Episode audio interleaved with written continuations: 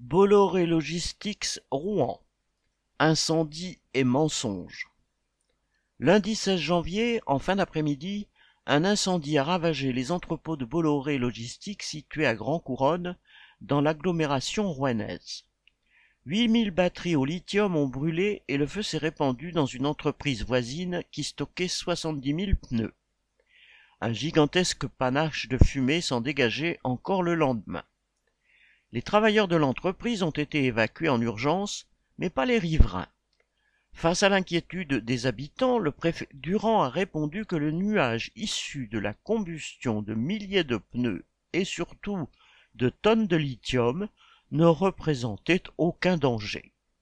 Le même préfet avait expliqué que le panache de l'incendie de l'usine Lubrizol en septembre 2019 n'était pas vraiment toxique. Quand on est habitué à mentir, cela devient un réflexe. Quant à Bolloré Logistics, qui appartient au multimilliardaire du même nom, il apparaît que, pour lui, la sécurité des travailleurs et de la population passe après les profits. Correspondant Hello.